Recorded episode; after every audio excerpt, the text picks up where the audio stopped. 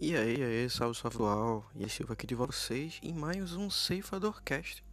Isso mesmo, um Ceifador Cast que tinha sido paralisado no número 15 numa aventura de Final Fantasy com o pessoal da cidadezinha aqui de Moreno, em Pernambuco. Voltou agora. É... Não teve uma continuação direta daquela aventura, faz muito tempo. Houve uma conversa com os jogadores. O sistema realmente era muito, muito complicado. E a versão que a gente tinha era muito pesada o PDF, demorava meia hora para carregar uma página. Então a gente resolveu não contar esse podcast. Quem tá me acompanhando nas redes sociais ou no Spotify viu que eu comecei um novo podcast que foi o Screencast, em que nele um personagem meu narrava de dentro de um RPG de terror, de Scream, ou aquela saga mesmo do Ghostface e tal, do Wes Craven ele narrava o que estava acontecendo lá dentro em um podcast. Ele era um podcast. E para aumentar a imersão com o pessoal, eu gravei um podcast sobre isso. Consegui até dois patrocinadores, mas o RPG teve sua primeira campanha encerrada e por mais que tentasse produzir conteúdo para aquilo, era um nicho ainda muito pequeno. Então resolvi acabar com o Screencast. E agora estamos aqui, né, tentando voltar com o Servidor Cash. Hoje é o episódio 16. E o episódio 16 vai falar com vocês, né? Eu, Yarlis Silva aqui, vou voltar a falar com vocês sobre o que mudou. O que mudou no RPG de 2017, que foi quando teve o último Ceifador Cast, até agora. Bem, então vamos lá, né? Beleza, galera. De 2017 pra cá aconteceu coisa pra caralho. No mundo em si, quanto na comunidade RPGística. Por exemplo, é...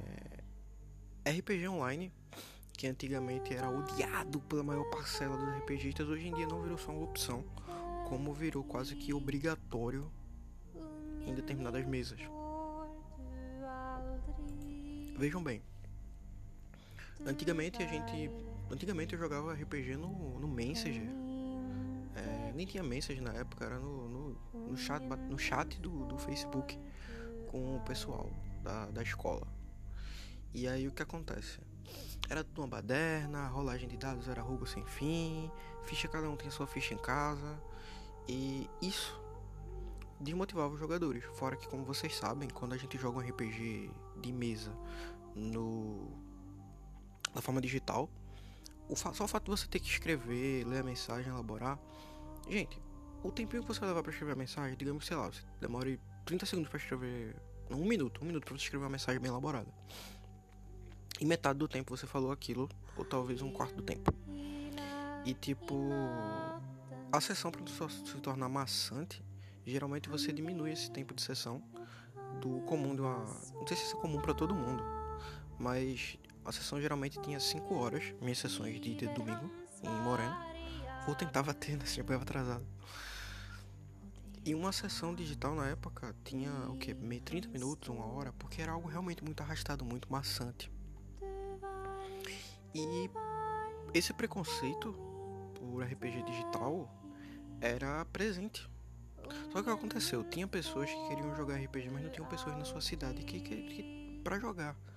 Então começaram a surgir alguns aplicativos para isso, né?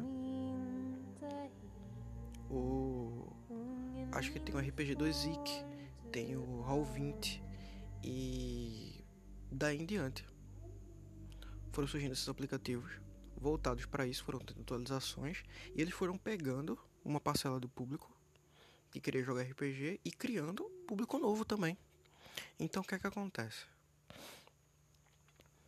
Isso foi lento e gradativo. Eu lembro que ainda joguei RPG pelo MSN e eu ainda joguei RPG pelo WhatsApp. Esbarrei no pessoal que queria jogar RPG e eles toparam a ideia de jogar um RPG pelo WhatsApp. Tinha tentado algumas outras vezes jogar Pacific Rim 3D e Alpha com o pessoal e não deu certo. E o que aconteceu? Esse RPG também não deu certo, deu certo bem lá pra frente. Ele foi arrastado também. Tinha um dia certo para ocorrer porque não eram pessoas do mesmo estado que eu conhecia, sabe? Eram pessoas dispersas pelo Brasil aí. Alguns mantenho contato ainda hoje, como Raul ou Tenório. E de um tempo pro outro, acabou que mais pessoas entraram no grupo e toparam, compraram essa ideia de jogar RPG pelo WhatsApp. E claro, muitos dos meus amigos ainda têm preconceito hoje em dia, não jogam RPG pelo WhatsApp, pelos motivos que eu falei. O... E muitos outros RPGs Brasil afora, RPGs Brasil afora não jogam por causa disso. Mas o que é que acontece? No passar do tempo, tanto as minhas mesas, falando da minha experiência própria, tá beleza? Tanto as minhas mesas foram aflorando com RPGs online pelo WhatsApp, quanto essas mesas de Roll20, Discord, Discord chegou aí, né? O Skype chegou aí, as pessoas foram tentando, o RPG do Zik, a parcela de RPGs que usam mesas online foram aumentando, o Telegram como concorrente do WhatsApp chegou com um bot de rolador de dados e logo aplicativos com roladores de dados infestaram a Play Store. Tem, nossa, tem aplicativo do Manual 3D Alpha lá. A divulgação de PDFs gratuitos e alguns até pirateados, infelizmente. Ou de sistemas gratuitos, né? Começaram a transitar melhor e para pessoas que não tinham acesso a jogar, a comprar os livros jogos, os livros de regra. Porque você pega o manual D&D, ele tem, custa 60 conto ou mais. E assim, um dos manuais dos três. Então, se você pega um sistema mais barato, como o Mighty Blade 1 3D T Alpha, que você pode baixar a versão gratuita, ou até um Brotherhood mesmo, que é meu, embora eu acho que ainda está imperfeito, você começa a jogar esse RPG de boa com sua galera, entende? E se você tem uma plataforma gratuita, digital, que vai fazer você ter contato com seus amigos, isso claramente cresceu e hoje eu já vi grupos no, no Facebook de divulgação de RPGs de WhatsApp. Ou de Telegram, de Discord, mas a grande maioria é WhatsApp. Fiquei surpreso. Achei que isso era uma loucura só da minha cabeça, mas até o pessoal que jogou comigo começou a mexer outras mesas. E assim, é, hoje eu jogo tanto, mexo tanto presencial quanto digital. E esse pessoal que migrou para essas plataformas por causa da pandemia, né? Nós estamos, estamos passando por ela. Está sendo flexibilizada agora. Desse pessoal todo, para não endoidar de vício, teve que jogar RPG online. Entende? Eles tiveram que extravasar esse vício. É... Além disso, o programas sobre pessoas ensinando a jogar RPG, podcasts, o Jovem Nerd né, tá aí com. Desde 2017 ele já tinha aquele Nerdcast especial de RPG, mas assim, se consagrou e eles vão testando estilos e fazem três em três campanhas, que é um algo que eu também usava, embora alguns RPGs mais extensos eu use cinco campanhas. Ou mais. Tem uma campanha minha chamada Conte um Dragão, de um RPG próprio, e chama Pré-Broterude, que, nossa, velho, tá na campanha 10 rumo a 11 podcast com pessoas jogando RPG se proliferaram, como o Tarrasque na Bota. E além disso, também teve o. Além do Jovem Nerd, também teve o. E o Tarrasque na Bota. Ainda tinha o Rolando 20. Ainda tinha o. Pensando, tem uma Pensando RPG com podcasts curtos para você escutar. E nossa, é ótimo. O DD montou um canal no YouTube e ele começou a fazer o D&D Live, que é um, um, mega evento com o pessoal jogando RPG e divulgando as novas campanhas dele. E falando né, dessas novidades que tiveram de 2017 para cá, três anos ainda, a gente já está familiarizado com agora com o D&D Next, que é o D&D quinta edição, e eu pude jogar ele e é um ótimo sistema. Talvez eu ainda esteja muito acostumado com terceira 3.5, mas ele está aí já, ele é real, e eu não, não me recordo se tem tradução oficial para português, mas acho que tem. Eu não lembro se é pela Galápagos. E além disso, a D&D lançou várias e várias aventuras e várias campanhas oficiais. Eles ressuscitaram a Cererac na D&D Tomb of Annihilation e eles tiveram eles ressuscitaram Baldur's Gate, não é? com, com Descent into Avernus. E inclusive uma campanha que eu tô louco pra jogar. Assim como tô na Relaxão. Eu joguei dia desses Tomb of Horrors e eu fiquei. Nossa, minha mesa adorou, eu adorei. Claro, né? Adams, um amigo meu, ele fudeu a mesa. Todo mundo quase morreu. E teve alguns que morreram. Mas o pessoal se divertiu mesmo assim. E é o que acontece. Além disso, a gente não teve lançamento só da Wizard the Coast, que é a empresa que faz D&D. A gente teve lançamento também de segmento de Vampire, Vampire Masquerade. Quinta edição é real também, tá aqui com um acabamento de luxo, um RPG raiz das antigas, sabe? Que chegou até uma quinta edição. Pra quem curte mais essa pegada mais sombria, RPGs mais. Na... Nossa, é vampiro, né? Eu nunca tinha jogado vampiro, mas nesses últimos três anos eu experimentei alguns sistemas novos. E vampiro é deslumbrante. Tanto o Idade das Trevas, que é na época medieval, quanto o Vampiro a Máscara. Eu super recomendo, de verdade. Além disso, a gente teve Cult, Divinity Lost sendo lançado. A gente teve o Mighty Blade terceira edição chegando, para quem não aguentava mais a 2.3. E infelizmente o Mighty Blade se perdeu, ele tá um sistema bem maior agora. Ele não tem mais aquela simplicidade que ele queria ter, mas ele bem, ele ele tomou esse seu rumo, né? É ainda um bom sistema. O Thiago Jangs ainda produz ótimos RPGs.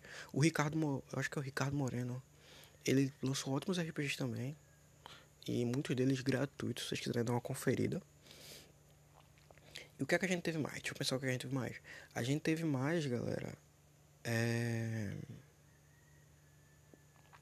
Além desses lançamentos que eu já falei, a gente teve o Tagmar 3, né? Embora não seja nem um pouco simpatizante de Tagmar, mas Tagmar ainda assim tem o, o o mérito de ser o primeiro RPG brasileiro, grandão, e até mesmo antes do 3DT, o 3DT se tornou.